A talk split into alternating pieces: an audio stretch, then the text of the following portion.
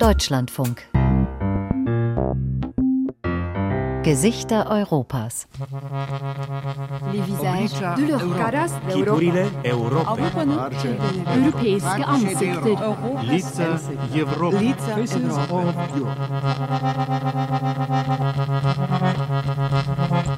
Ich hoffe, dass unser Dorf, die Leute wieder herkommen. Ich habe nicht gegen Deutsche, weil die lieben Deutschland. Aber die Italiener muss wieder hier sein. Dass unser Dorf voll sein. Und jede Haus, jede Haus muss eine Mieter haben drin, das richtig leben kann. Und äh, wir wollen nicht reich werden, aber das Reichen für Leben. Das sagt Luigi Formaggio, Automechaniker aus dem kleinen sizilianischen Städtchen Mirabella. Es ist fast 70 Jahre her, da schloss die Bundesrepublik Deutschland mit Italien ein Abkommen zur Anwerbung von Gastarbeitern. Es war die Zeit des Wirtschaftswunders, die deutsche Konjunktur lief auf Hochtouren, überall fehlten Arbeitskräfte. Italien war das erste in einer Reihe von Ländern, mit denen die BRD Abkommen schloss. Es folgten Griechenland, das ehemalige Jugoslawien, Spanien und die Türkei. Allein bis Anfang der 1970er Jahre kamen zwei Millionen Italiener und Italienerinnen zumindest zeitweise nach Deutschland. Eine historische Zäsur, die beide Länder bis heute prägt. Geschichten vom Suchen und Finden, das Erbe der italienischen Arbeitsmigration. Gesichter Europas mit Reportagen von Philipp Lemmerich und Stefanie Otto.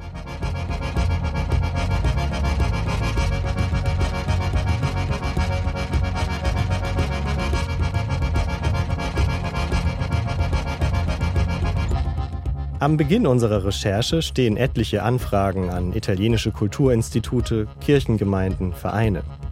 Schnell wird uns klar, es gibt nicht die eine klassische Gastarbeiterbiografie. Mit wem also zuerst sprechen? Ich bin sicher, dass ich der Richtige bin, schreibt Nello Simeone in einer E-Mail. Wir treffen uns in seiner kleinen Etagenwohnung in der Nähe von Düsseldorf. Also ich bin quasi am Strand geboren, mit sechs Jahren mussten wir zur Schule gehen, laufen, fünf Kilometer hin, fünf Kilometer zurück, meistens nur noch am Strand. Das Meer konnte ich nach ungefähr 12, 13 Jahren nicht mehr sehen. Und äh, habe ich mich immer nach den Bergen äh, gesehen. Wir trinken, ganz Italien untypisch, Filterkaffee und sprechen über seine Kindheit in Latium in den 50er Jahren in einem kleinen Hafenort zwischen Rom und Neapel. In den Ferien musste Nello Simeone Hilfsarbeiten machen, als Tellerwäscher etwas dazu verdienen, sonst reichte das Geld für die Familie nicht. Die Enge des Dorfes störte ihn schon früh. Als ich im Alter von 16 Jahren zum ersten Mal mit meinen Eltern gesprochen habe, dass ich auswandern wollte und sie erfahren haben, dass ich nach Deutschland wollte, ja, das war für sie natürlich eine Katastrophe. Der Sohn, der weggehen will und noch dazu nach Deutschland, das Land der ehemaligen Nazis, das war für die Eltern unvorstellbar. Für den jugendlichen Nello war Deutschland dagegen ein Sehnsuchtsort. Unser Lehrer, der ein Filmfanatiker war, hat uns immer schöne Filme in der Geografie gezeigt. Und da war diese wunderschöne Rhein zu sehen und die Nordseeküste. Das war meine Faszination. Mit 16 ging Nello Simeone nach Pisa auf eine Schule, die junge Italiener auf ihre Arbeit in Deutschland vorbereiten sollte. Regelmäßiger Deutschunterricht, dazu eine Ausbildung zum Maschinenschlosser, anschließend zum technischen Zeichner. Am 7. Januar 1965, gerade 18 Jahre alt, stieg er in den Zug nach Deutschland. Seine Mitschüler fuhren bis München, Stuttgart und Frankfurt. Er selbst landete als einziger in Remscheid. Als ich kam, hatte ich so etwas wie in der heutigen Zeit vielleicht 15 Euro in der Tasche. Und damit müsste ich fast einen ganzen Monat leben. Ich hatte italienische Schuhe an, ohne Schnürriemen, die ich ständig im Schnee verloren habe und ständig mit Baufuß im Schnee war. Ich hatte nur eine dünne Jacke und ein paar Pullover. Mehr hatte ich nicht. In Remscheid trat Simeone seine erste Stelle in einem Elektrobetrieb an. 3,60 Mark verdiente er pro Stunde er machte nur Hilfsarbeiten, seine gute italienische Ausbildung war wertlos. Nach einem Jahr fing er in einem Stahlwerk an, als Schleifer für Karosserieteile. Es war ein Zuliefererbetrieb für Volkswagen. 90 Arbeiter, alle Italiener, drei Vorarbeiter, alle Deutsch. Und wir waren in drei Schichten, 30 Mann pro Schicht, jeder an seine Maschine. Und ich müsste 820 Stück in acht Stunden schleifen für Volkswagen, VW Käfer. Ich frage mich an dieser Stelle, wo wäre Volkswagen gewesen, wenn wir das nicht gemacht hätten? Dankbarkeit erfuhren die Italiener damals wenig. Vielen Deutschen galten sie als fremd und minderwertig, wurden oft von oben herab behandelt. Jeder Gastarbeiter war für die damalige Deutsche so etwas wie ein Gegner. Die wollen uns die Frau wegnehmen, das war Punkt 1. Und die nehmen uns auch den Arbeitsplatz weg. Aber wieso nehmen wir den Arbeitsplatz weg, wenn ihr nicht genug Leute habt, um die Arbeitsplätze zu besetzen? In den 50er und 60er Jahren erfuhren viele Italienerinnen und Italiener in Deutschland Diskriminierung. Nello Simeone hatte Glück. 1966, da war er gerade eineinhalb Jahre in Deutschland, lernte er seine spätere Frau Katharina kennen, eine Deutsche. Sie verstand ihn, fand ihn interessant. Verheiratet sind die beiden noch heute. Nach dem Tod seiner Eltern wurden die Verbindungen nach Italien schwächer. Und für seine Kinder hat Italien schon lange keine große Bedeutung mehr. Ich weiß, dass wenn Italien gegen Deutschland spielt, unsere Kinder vom Fernsehen sitzen und für Italien sind. Ich bin dankbar dafür. Das reicht. Viel mehr muss es nicht sein. Und die Deutschen, wie blicken die heute auf die italienischen Mitbürger? Das hätte sich alles geändert, sagt er. Man sei ja miteinander groß geworden. Heute frage ihn keiner mehr nach seiner Herkunft. Ein gutes Zeichen, wie er findet. Doch, ich fühle mich integriert. Ich fühle mich deswegen integriert, weil ich in der Lage bin, Frage und Antwort zu stehen. Weil ich in der Lage bin, mit meinen deutschen Kollegen damals auch zu schimpfen, auch über sie zu meckern.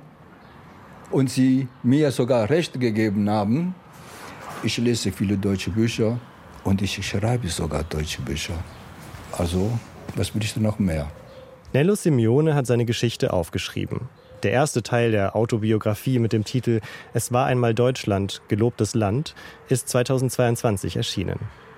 Es sind Erinnerungen mit vielen Details und biografischen Wendungen. Und zugleich sind es sechs Jahrzehnte bundesdeutscher Geschichte.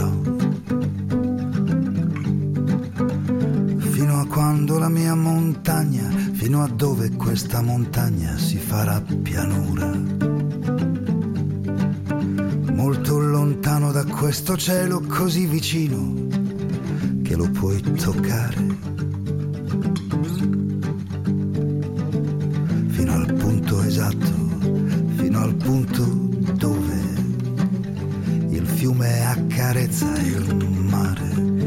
Uh, ma chissà dove il fiume incontra il mare. Es gibt ein Phänomen, das die italienische Arbeitsmigration besonders geprägt hat. Eine Art kollektive Auswanderung aus einem Ort in Italien in einen anderen Ort in Deutschland.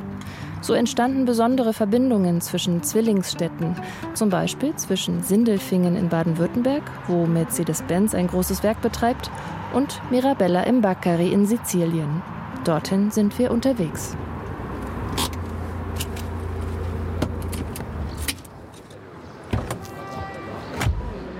Mirabella liegt im sizilianischen Hinterland, gut zwei Stunden Autofahrt von der Provinzhauptstadt Catania entfernt. Der Ort ist unscheinbar. Piazza, Kirche, Rathaus, Café. Jetzt am Vormittag ist nicht viel los. Vor dem Café sitzen ein paar ältere Männer auf Plastikstühlen, unterhalten sich.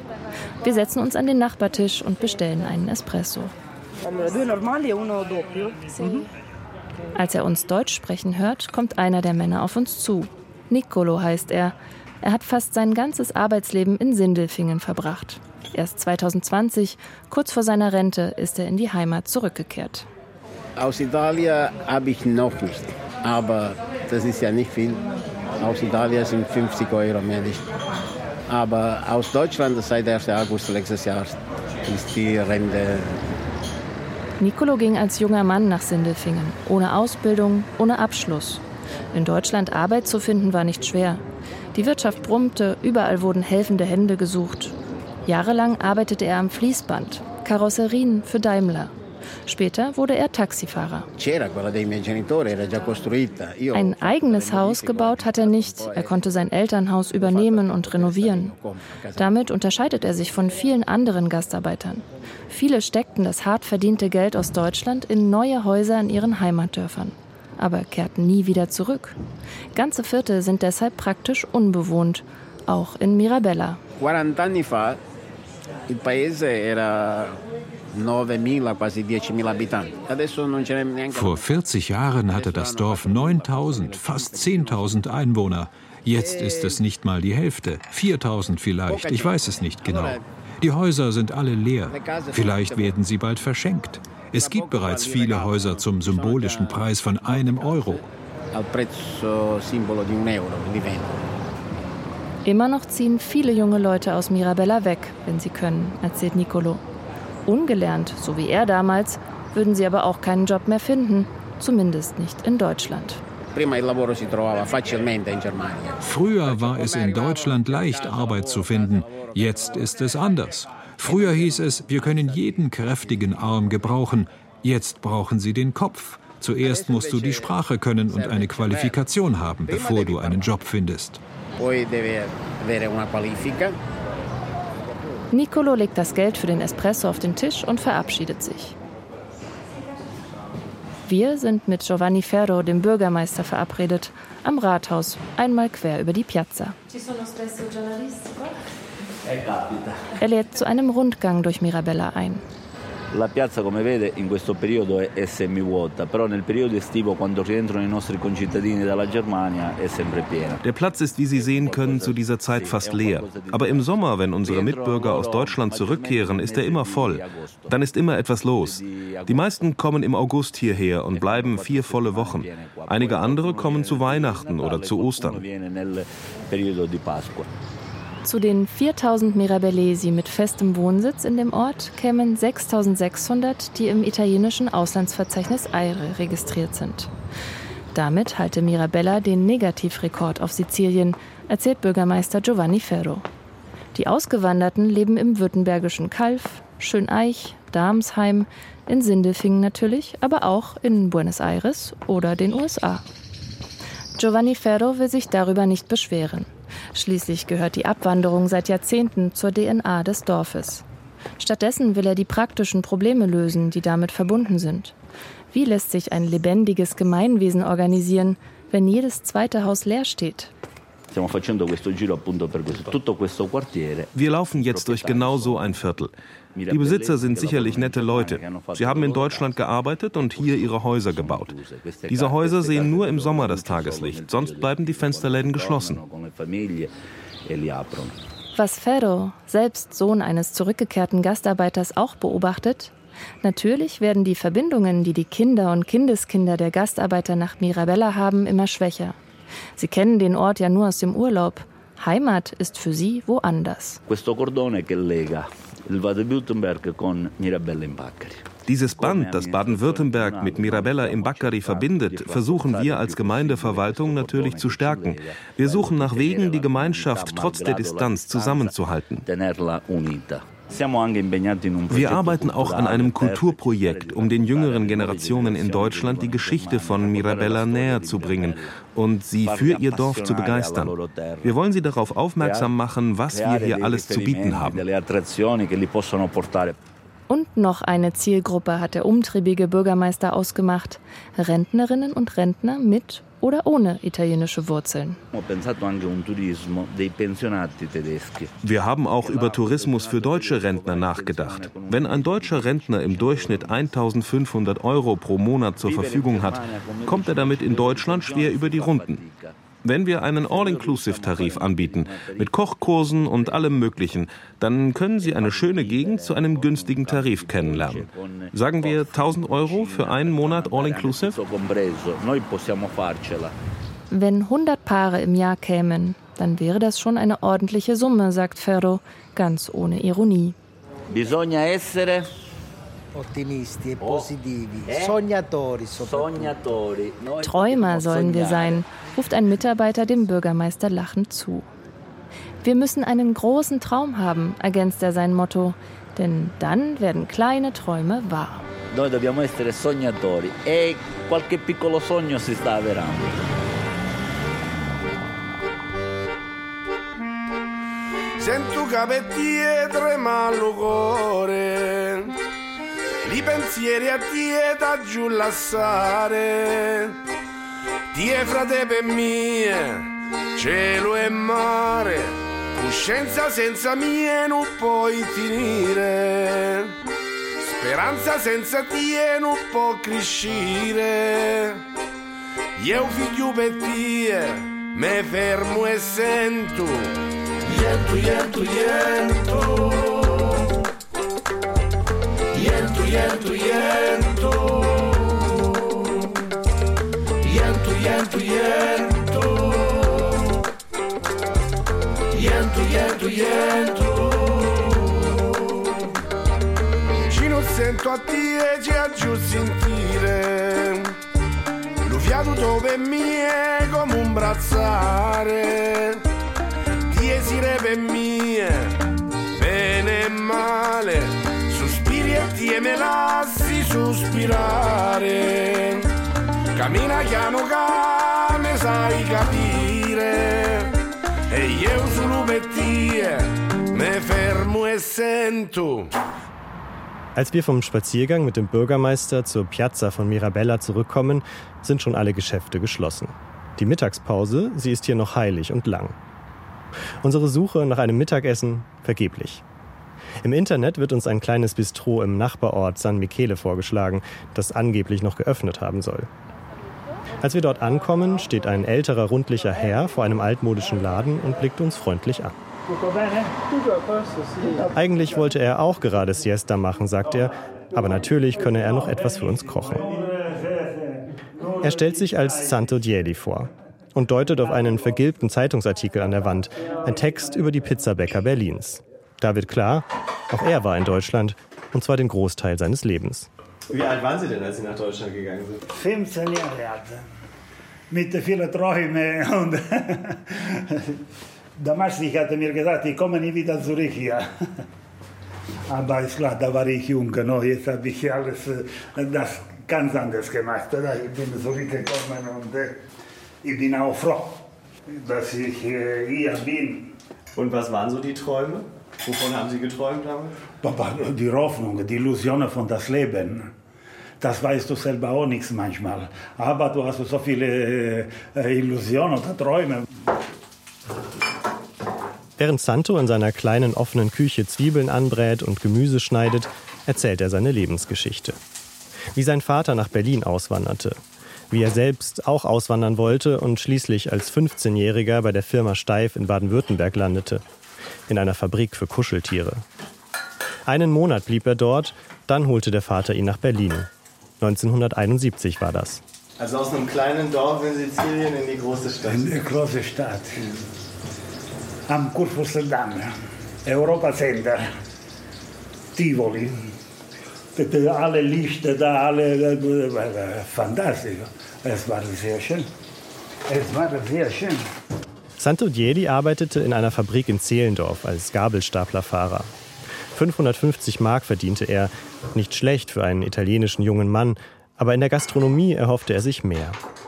Er fing als Tellerwäscher an und irgendwann eröffnete er mit seinem Vater ein eigenes Restaurant. Pizzeria Rocco in Berlin-Tempelhof. Der Laden lief gut. Als sein Vater in Rente ging, wurde Santo alleiniger Inhaber. Später eröffnete er Pizzerien an der Sonnenallee und in der Schlossstraße. Eine aufregende Zeit. Da in Berlin hatte sich mein ganzes Leben entwickelt. No? Habe ich geheiratet, habe ich zwei Kinder. Ich kann mir nur bedanken an Deutschland. Ich meine, ich habe immer gearbeitet. Deutschland hat mir gar nichts geschenkt. Aber er hat mir einen Aufenthalt gegeben und sagt, prego, bitte schön, kannst du hier bleiben. Was willst du noch mehr? 2010, nach fast 40 Jahren in der deutschen Hauptstadt, kehrte er zurück in sein Heimatdorf. Da war er 55 Jahre alt. Er eröffnete das kleine Restaurant mit den Wachstischdecken, in dem wir heute sitzen. Was ich hier habe, habe ich nicht hier in Italien verdient, habe ich in Deutschland verdient, mit den deutschen Gesetzen, mit dem deutschen System. Wie kam denn die Entscheidung zustande, wieder hierher zurückzugehen? Ich glaube, das ist eine Ding, das kommt von alleine. Solange dass du aktiv bist, hast du zu tun, da bist du beschäftigt, denkst du gar nicht daran. Aber naja, mit der Zeit manchmal fängst du an äh, zu denken, was mag ich morgen? Wie du siehst, hier bin ich beschäftigt. No? Aber in Berlin, für mich war, warst du schon zu alt. Deine Zeit äh, ist vorbei. Nein. Seine beiden Töchter leben noch heute in Berlin. Die Pizzeria übernehmen, das konnten sie sich nicht vorstellen.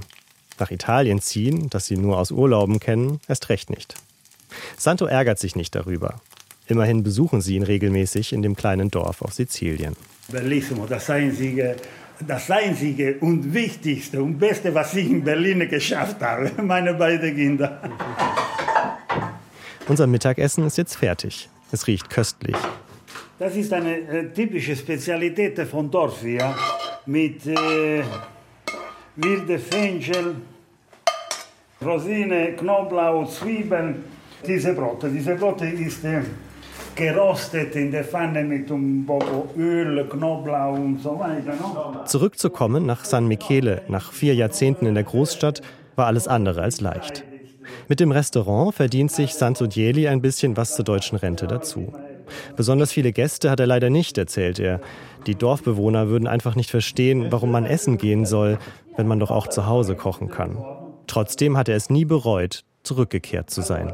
Dass du wieder zu Hause bist dass du nach langer Zeit die Erinnerungen, die werden wach. Ich kann dir das ganz genau nicht erklären, aber es ist ein schönes Gefühl, hier zu sein. Ne? Hier hast du alles. Kannst du mit wenig Geld sehr gut leben.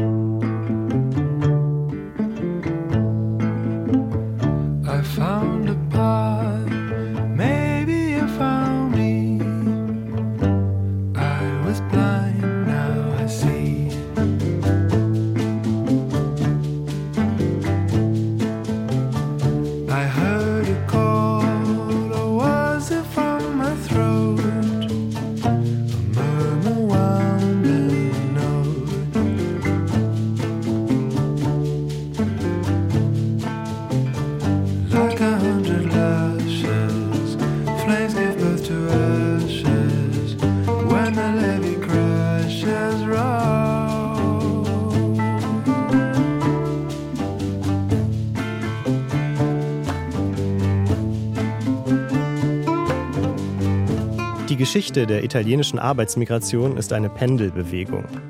Das hat auch damit zu tun, dass die Italienerinnen und Italiener als Mitglieder der Europäischen Wirtschaftsgemeinschaft EWG schon recht früh Freizügigkeit genossen und diese auch nutzten. Darüber habe ich mit Edith Pichler von der Universität Potsdam gesprochen. Die gebürtige Italienerin lehrt und forscht seit 25 Jahren zur italienisch-deutschen Migrationsgeschichte. Es ist so, dass es gab eine sehr starke Fluktuation unter den Italienern. Natürlich, diese Fluktuation wurde gefordert oder erleichtert durch, dass wir schon äh, als EWG-Bürger, wie man sagen konnte, diese Möglichkeit hatten äh, der Freizügigkeit, also in Rezessionszeiten, zum Beispiel 66, 67, sind viele Italiener zurückgekehrt und sind aber dann, wenn die Wirtschaft wieder äh, im Gang äh, kam, sind wieder nach Deutschland gekommen. Also im Gegensatz zu den anderen Migranten, die angeworben wurden, die nicht zu der EWG gehörten. Aber was bedeutet diese Pendelmigration? Diese Pendelmigration bedeutet zum Beispiel für die Kinder, dass äh, sie hin und her gependelt haben äh, zwischen den äh, verschiedenen äh, Schulsystemen und so weiter. Äh, das bedeutet aber auch, äh, dass als Arbeiter man sich nicht etablieren konnte, zum Beispiel in einem Betrieb und vielleicht aufsteigen äh, in der Hierarchie, um bessere Positionen zu bekommen. Man vergisst ja recht schnell, wenn man solche Gespräche führt, dass Deutschland damals vor sieben Jahrzehnten wirklich ein fundamental anderes Land gewesen ist. Wie hat denn die deutsche Mehrheitsgesellschaft auf die italienischen Arbeitsmigranten reagiert? Naja, am Anfang war nicht so einfach, glaube ich, weil wir hatten gerade ein Krieg zu Ende. Wir waren Verbündete und dann waren wir Feinde. Es gab viele Italiener, die in Gefangenschaft waren. Äh, einige wurden als Militär interniert, eingesperrt und so weiter. Und es war nicht einfach. Also diese Groll vielleicht, die man gegeneinander hatte, also war nicht einfach zu überwinden unmittelbar nach dem Krieg. Aber was wichtig war, dass dieses Projekt, also 55, diese Anwerbevereinbarung mit Italien, war auch wichtig für Deutschland, weil bedeutete für Deutschland, dass Deutschland wieder in Europa integriert wird. Also das war dieser Beginn. Also wir versuchen jetzt nach dem Krieg, nach was alles passiert ist, eine Europa der Mobilität zu konstruieren. Und wie gesagt, natürlich gab es äh, Vorurteile und Stereotypen, wie die Italiener angesehen wurden. Natürlich gab es auch eine Konkurrenz zwischen Männern, ne? also deutsche Männer und äh, italienische Männer, Konkurrenz um äh, Frauen und so weiter. Und äh, wurde negativ angesehen und wir wissen Spaghettifresser und so weiter. Aber jetzt sind wir inzwischen die Träger der Dolce Vita, des Lifestyles. Äh, das wird alles positiv besetzt. Aber was auch stereotypierend ist, äh, weil äh, wir sind nicht nur das, wir sind nicht nur äh, Gastronomen und, und bieten nur Essen an. Wir sind Wissenschaftler, wir sind Ingenieure, wir sind Techniker, äh, Technerinnen auch. Ne? Also, wir tragen dazu bei, Deutschland äh, voranzubringen, wie damals es auch die Gastarbeiter gemacht haben. Und nicht nur die Italiener, alle, die hier gekommen sind, haben durch ihre Leistung dazu beigetragen, dass Deutschland auf dem Weltmarkt mit ihren äh, Produkten sehr konkurrenzfähig war. Die Migranten haben viel dazu beigetragen, dass die deutsche Wirtschaft äh, vorangekommen ist in den 60er, 70er Jahren, Wirtschaftswunder und so weiter. Aber Made in Germany ist mehr fast äh, made von allen, weil äh, diese Made in Germany ist zusammengesetzt von der Arbeit von vielen Menschen, die aus anderen Ländern gekommen sind und die Autos äh, produziert haben. Elektrogeräte bei äh, Grundig. Aber diese Made in Germany ist made von allen Menschen. Eine Frage noch zu Deutschland. Und zwar, wie sehen denn die Lebensrealitäten der italienischen Communities in Deutschland aus? Die zweite, die dritte, die vierte Generation. Wie integriert sind sie, aber auch wie sind die Verbindungen nach Italien? Sind die überhaupt noch vorhanden? Das ist, war äh, immer so, dass die italienische Community, aber das, das gilt auch für die anderen äh, Communities auch, äh, sind nicht homogene Communities gewesen, sondern wir waren immer heterogen, also zusammengesetzt aus verschiedenen Menschen, aus verschiedenen Frauen, aus verschiedenen Milieus und jetzt natürlich in den Jahren hat eine äh, verstärkte Pluralisierung der Milieus stattgefunden. Also wir haben Italiener der zweiten, dritte Generation, die in verschiedenen Bereichen aktiv sind als äh, Unternehmer, also erfolgreich sind. Wir sind nicht so visibel äh, wie andere äh, Gruppen, zum Beispiel in der Politik. Wir sind nicht so präsent, wir sind nicht so tonangebend äh, wie zum Beispiel Cem Ozdemir und so weiter. Ne? Was wir vielleicht sagen können, und das ist, dass wir in den Medien viel mehr präsent sind. Sie kennen Zamperoni, äh, De Lorenzo, Mascolo und so weiter, sind alle äh, aus äh, binationalen Familien. Aber vielleicht hat damit zu tun, dass wir, wie sagen wir, gut reden können, uns gut darstellen können. Also, wie sagen wir, in den Medien können wir eine bella Figur machen.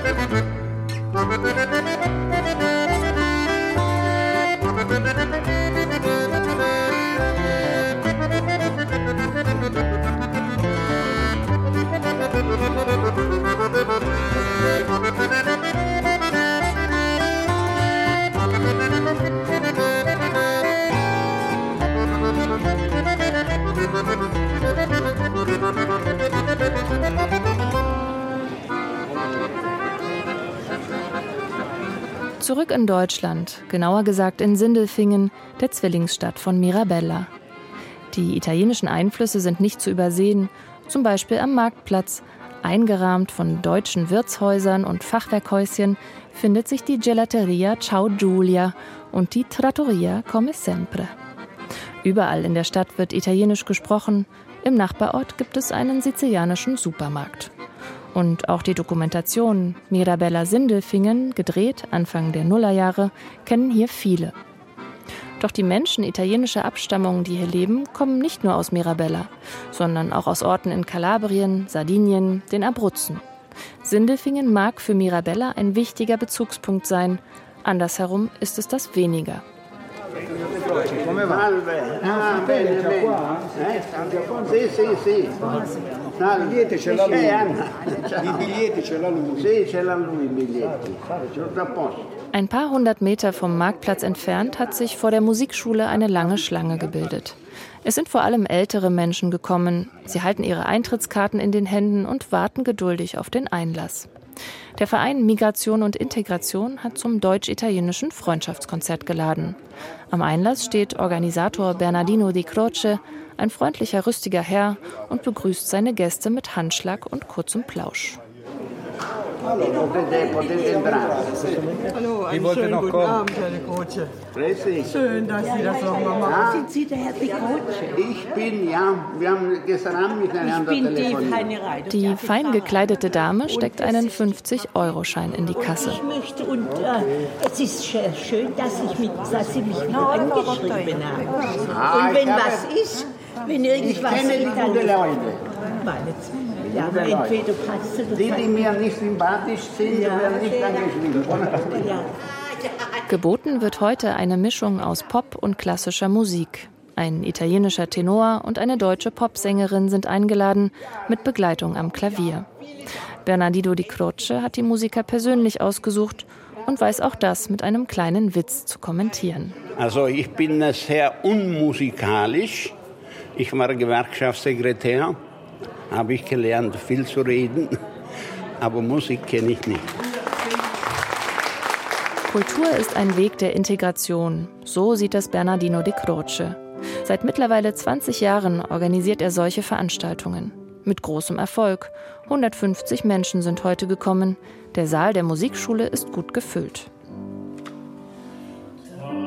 Es ist vielleicht die letzte Veranstaltung dieser Art, aus Altersgründen, wie die Croce sagt. Ein besonderer Abend also. Als der letzte Platz besetzt ist, geht es los. Natürlich, wie könnte es auch anders sein mit dem italienischen Schlager O Sole Mio.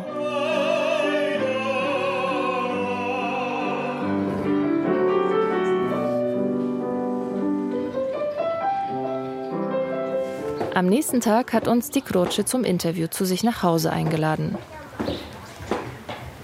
Wie? Sie müssen ein bisschen lauter reden. Ja. ja. Ich werde 80. Ja, Am Esstisch mit Blick auf den kleinen Gemüsegarten beginnt er von seiner Kindheit und Jugend zu erzählen. Aufgewachsen ist er in den Abruzzen. 1943 geboren, trat er mit gerade mal zwölf Jahren in die Kommunistische Partei Italiens ein. Aber nicht, weil ich verstanden habe von Karl Marx oder so, das kam später oder sonst was.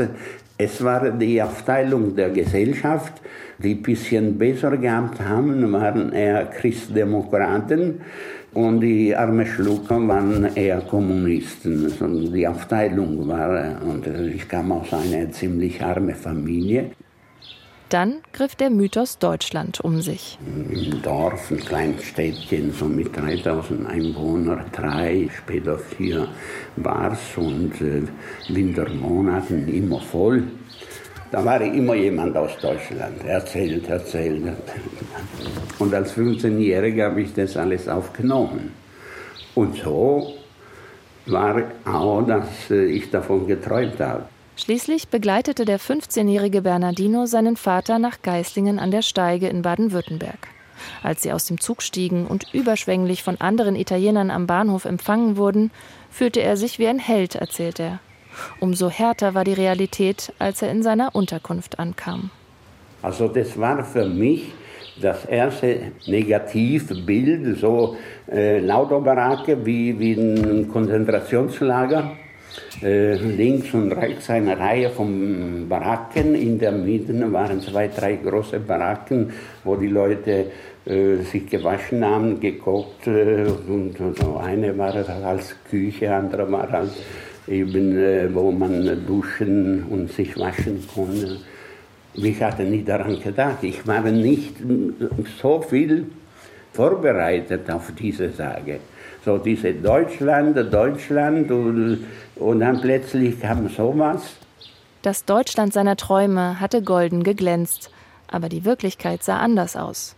Daraus ist entstanden mein Leben, 63 Jahre in Deutschland, Begeisterung und, sage ich mal, auch sehr kritische Meinung. Es stimmt nicht, dass hier alles besser ist. Die Croce arbeitete in seiner ersten Zeit als Maurer, war viel auf Baustellen, wo er auch Deutsch lernte. Dort fiel ihm auf, die netten Leute, die ihn nach seinem Namen fragten und die seine Geschichte interessierte, das waren alles Gewerkschaftsmitglieder. Bernardino di Croce war so angetan von ihnen, dass er sich anschloss. Mit gerade mal 17 Jahren trat er in die IG Bau ein, als einer der ersten Italiener in Deutschland überhaupt. Fünf Jahre später ging er zur IG Metall, die damals Übersetzer suchte, und wurde 1974 sogar Gewerkschaftssekretär. Und wenn jemand mir gesagt hat, du bist der Vertreter der IG Metall, sage ich, nein, ich bin der Vertreter der Leute in der Baracke, ich bin dort groß geworden. Menschen, die Einblick haben in beide Welten, in die deutsche und die italienische, die vermitteln und übersetzen können, wurden damals händeringend gesucht. Und Bernardino di Croce kam gut an, auf beiden Seiten.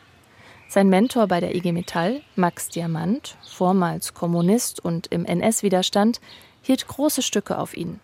Und auch zu Willy Brandt hatte die Croce regelmäßig Kontakt. Willi hat mal äh, gerne gefeiert und gerne getrunken und äh, das war bei Gewerkschaftstagen und so weiter. Und, und dann war immer so die Stimmung und äh, dann haben wir politisiert und hat ja auch das äh, mir auf dem Weg mitgeben wollen. Sehr interessante Sache. Es ist nicht die klassische Geschichte eines Arbeitsmigranten, die Bernardino di Croce da erzählt, wenn es diese klassische Geschichte überhaupt gibt.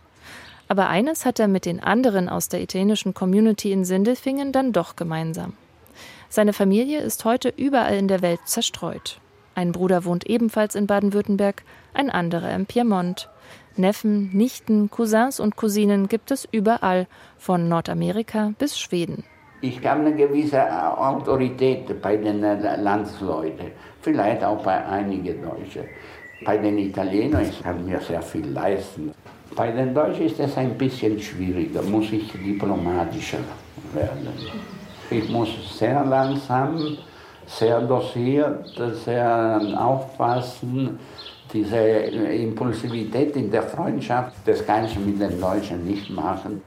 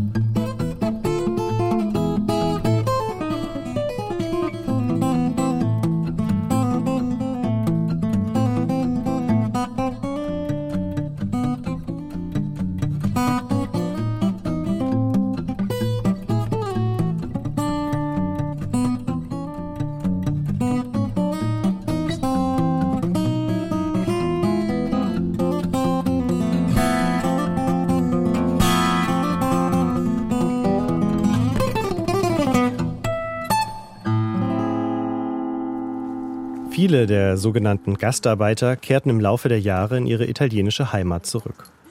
Die Erfahrungen, die sie in Deutschland gemacht hatten, blieben im Familiengedächtnis. Oft sind es die Kinder oder Enkel, die sich ihrerseits auf den Weg nach Deutschland machen. Es gab eine Zeit lang, wo ich da gedacht habe, okay, ich mache das jetzt eine Zeit lang noch und dann äh, äh höre ich auf und fahre für immer nach Italien. So, ne? Vincenzo Di Pace ist so jemand. Seit mehr als 30 Jahren lebt er in Norddeutschland, arbeitet heute als selbstständiger Sprachlehrer in Lübeck.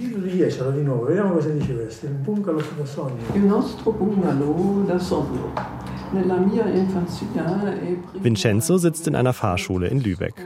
Ein Freund hat ihm die Räume für seinen Unterricht überlassen. Ihm gegenüber seine nicht mehr ganz junge Schülerin, die sich an einem Text über Kindheitserinnerungen versucht. Il sogno di ogni bambino. Io avevo già un, un contatto con la Germania perché i miei genitori sono stati in Germania a, a Ludwigshafen. Nach der Unterrichtsstunde erzählt Vincenzo aus seinem Leben. Mitte der 60er Jahre, da war er gerade vier oder fünf Jahre alt, zogen seine Eltern nach Ludwigshafen. Fünf Jahre verbrachte Vincenzo dort, ging in die Grundschule. Avevo un ricordo di questi dolci, queste schnecche Woran er sich erinnert, das sind vor allem die leckeren Schnecken vom Bäcker und der Kakao in pyramidenförmigen Milchtüten.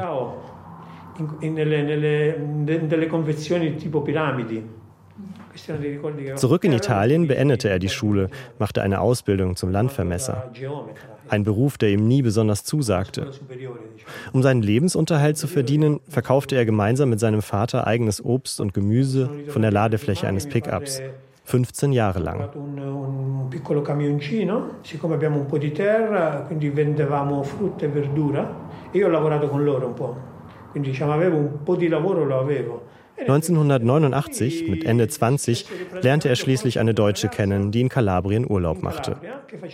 Als sie nach Travemünde zurückkehrte, ging Vincenzo kurzerhand mit. Für ihn begann ein neues Leben. Lei è ritornata con la frutta e verdura, aiutavo in famiglia e poi lei ha detto ma vieni, vieni a trovarmi. Dabei war Vincenzo von Anfang an klar, dass er nicht ausschließlich in Deutschland wohnen wollte. So musste sich sein Berufsleben immer seinem Lebensentwurf fügen. Heute fährt er in der Regel viermal im Jahr in die Heimat. Diciamo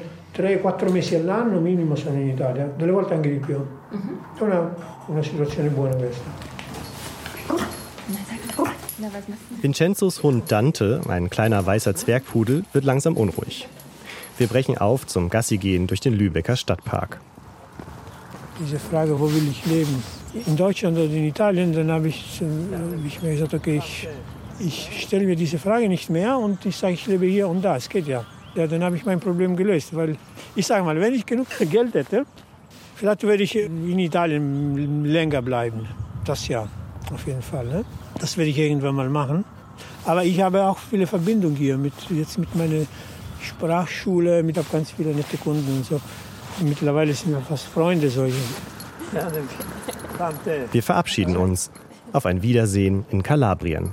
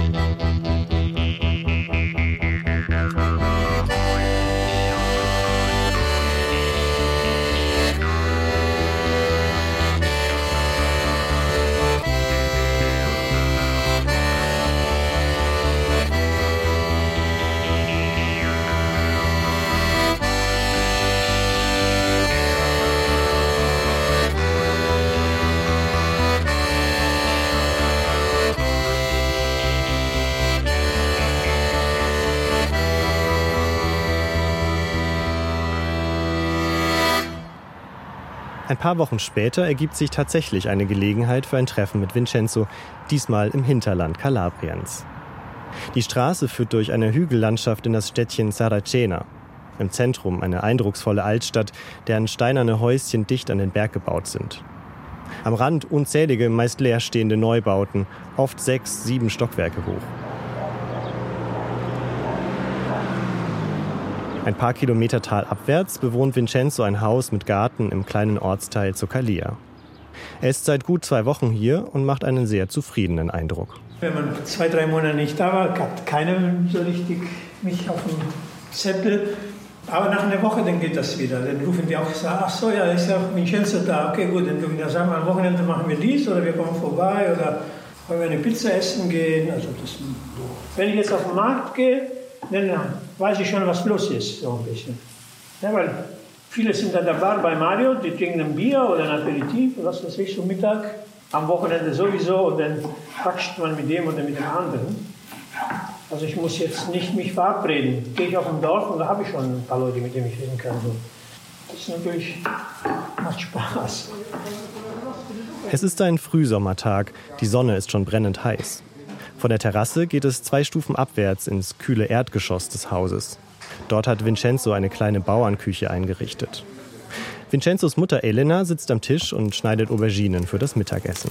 Auberginen und Peperoni, die brate ich ein bisschen an und dann kommt die Tomaten. Und meine, die Tomaten, die meine Mutter hier macht. Bevor das Essen fertig ist, lädt uns Vincenzo zu einer kleinen Weinverkostung in seinen Weinkeller. Ein kühler, abgedunkelter Raum neben der Garage. Mehrere Edelstahlfässer stehen darin. Das ist so eine, eine Art Spätbläser. Ich lasse euch nachher den Moscato probieren, dafür ist dieser Ort bekannt. Ein bisschen von dieser Moscatella-Traube noch reingegeben, weil es war mir zu einfach und das hat also ein bisschen diesen Aroma gekriegt. Winzern ist Vincenzos Hobby. Geld verdient er damit nicht. Etwa 500 Liter produziert er im Jahr. Das meiste ist für die Familie, Freunde und Bekannte. Ein paar Flaschen bringt er seinen Sprachschülern in Lübeck mit. Das ist ein frischer Wein jetzt, ne? das ist kein ausgereifter. Zurück in der Küche. Die Pasta ist fertig, lecker wie immer. Beim Essen erinnern sich Vincenzo und seine Mutter Elena an die Zeit in Deutschland, Ende der 60er Jahre. Mia madre aveva una grande valigia piena di eh, ceci, c'erano Cibo. cibo. Ma ricordi questa apertura valigia ne cade tutti quei ceci, non ricordi? Che mi aveva cinese. eh. Als sie zum ersten Mal nach Deutschland fuhren, hatte Elena einen großen Koffer voll mit Lebensmitteln dabei, vor allem Kichererbsen und Bohnen. Die Angst war groß, dass man sowas in Deutschland nicht bekommen würde. Gläser, eingelegt und alles mit, mit deinem Kord noch festgemacht. Koffer. Das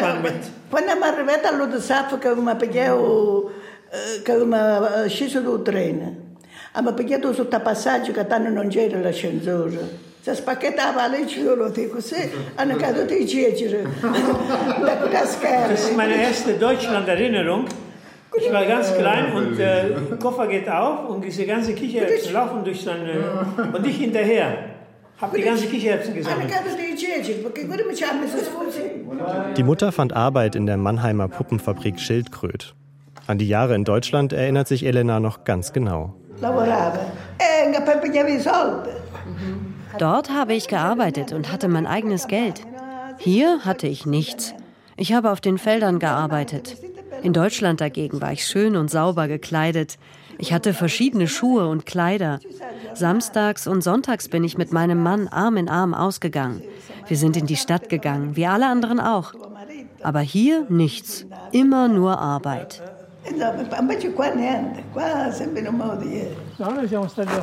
Nach dem Essen machen wir einen kleinen Spaziergang. Das Dorf besteht nur aus drei Straßen.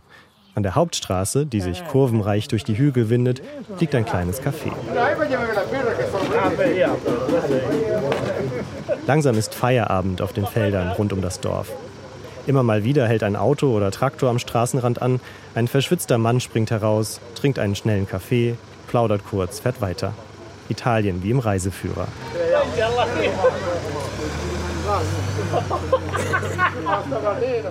Auch Franco steht vor dem Café, Vincenzos bester Freund. dalle scuole medie. Quindi ci conosciamo da 40 anni. Wir kennen uns seit der sechsten Klasse. Unsere Freundschaft war immer sehr ehrlich und schön. Wir sind sehr eng. Nicht nur, dass ich Trauzeuge auf seiner Hochzeit war, sondern wenn wir uns sehen, ist es wie früher. Wir unternehmen viel zusammen, erzählen viel. Eigentlich sind wir fünf Freunde, die hier zusammen aufgewachsen sind. Und wir haben uns nie aus den Augen verloren. Mhm.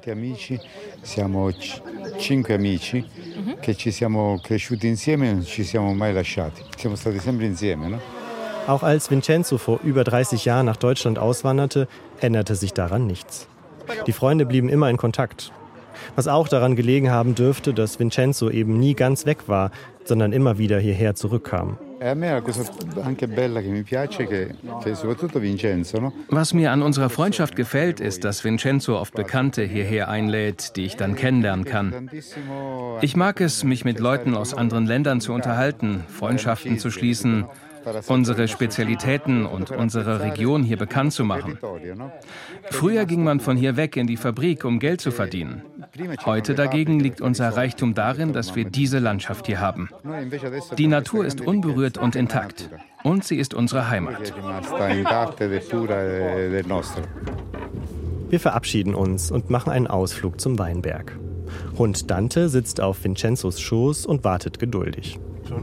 Also dieser Weinberg gibt es seit 60 Jahren, würde ich sagen, vielleicht 62 Jahre. Genau mein Alter. Wo ich geboren bin, hat mein Vater diesen Weinberg angebaut. Aber irgendwann mal habe ich gedacht, ich möchte einen richtigen guten Wein machen, nicht diesen Bauernwein. Und dann habe ich mich so schlau gemacht und ein bisschen mehr informiert über das Ganze. Wir können hier parken, dann gehen wir zu Fuß. Warte mal hier, irgendwo, ja, da wo das Rasen ist. Ja, einfach hier parken. Wir lassen das Auto stehen und schlendern ein paar hundert Meter durch die Landschaft, vorbei an Oliven, Feigen und Mandelbäumen. Die Wiesen sind saftig grün mit bunten Blumen. Es hat viel geregnet in den letzten Wochen. Man kann keine intensive äh, Landwirtschaft hier betreiben. Das ist auch ein Segen für dieses Land. Im Grunde genommen ist hier, also finde ich, sehr bio, aber auch ohne dass die Leute auch nicht gerade bewusst das machen. Das ist einfach so. Ne? Vincenzos Weinberg ist klein, aber sehr aufgeräumt und gepflegt. Vom Weinberg aus eröffnet sich ein beeindruckendes Panorama. In der Ferne erheben sich die hohen Berge des Polino-Nationalparks mit seinen bekannten Buchenwäldern. Weiter unten die Macchia, die mediterrane Buschlandschaft. Liebliche Hügel meandern durch den Horizont und münden im Osten ins Ionische Meer. Ja, ich fühle mich wohl hier, sage ich mal. Und äh, man hat alles nah. Ne? Man hat die Berge, das Meer und so eine schöne Natur. Und ja, das ist Heimat. Ne? Ich komme immer gerne hier. Ich sag mal, ich lebe in zwei Welten. Also Lübeck finde ich auch schön. Ich bin jetzt nicht unglücklich, wenn ich da bin, aber nach zwei, drei Monaten habe ich wieder Sehnsucht, muss ich wieder hierher zurück. Also das ist immer dieses Hin und Her ein bisschen. Manchmal im norddeutschen Winter, wenn wochenlang die Sonne nicht zum Vorschein kommt, fragt er sich schon, was er da eigentlich macht, erzählt Vincenzo. Dann schaut er sich den Wetterbericht an und sieht, dass in Kalabrien die Sonne scheint. Aber solche Gedanken wischt er schnell wieder weg. Denn eigentlich ist es so, wie er sein Leben eingerichtet hat, genau richtig. Es gibt viele in Saraceno, die kommen nur im Sommer, sind hier zwei Wochen, fahren wieder weg, fahren ein bisschen ans Meer, sind auf der Piazza, ein bisschen Familie und dann gehen die weg. Aber ich habe eine andere Verbindung hier. Ich, ich, ich meine, das Dorf ist nett, aber es ist jetzt nicht besonders und es ist auch nicht viel los. Aber ich liebe die Natur hier und vor allem diesen Nationalpark. Ich bin oft auf Wanderung mit meinem Freund und also es macht Spaß. Und Seitdem ich in Lübeck bin oder so weggegangen bin, schätze ich das noch mehr. Wenn man hier direkt wohnt, man manchmal sieht man das gar nicht, was man hat, weil man hat das jeden Tag ne? und denkt, okay. Also, aber wenn man ja, von woanders kommt, sieht man die Sachen auch mit anderen Augen.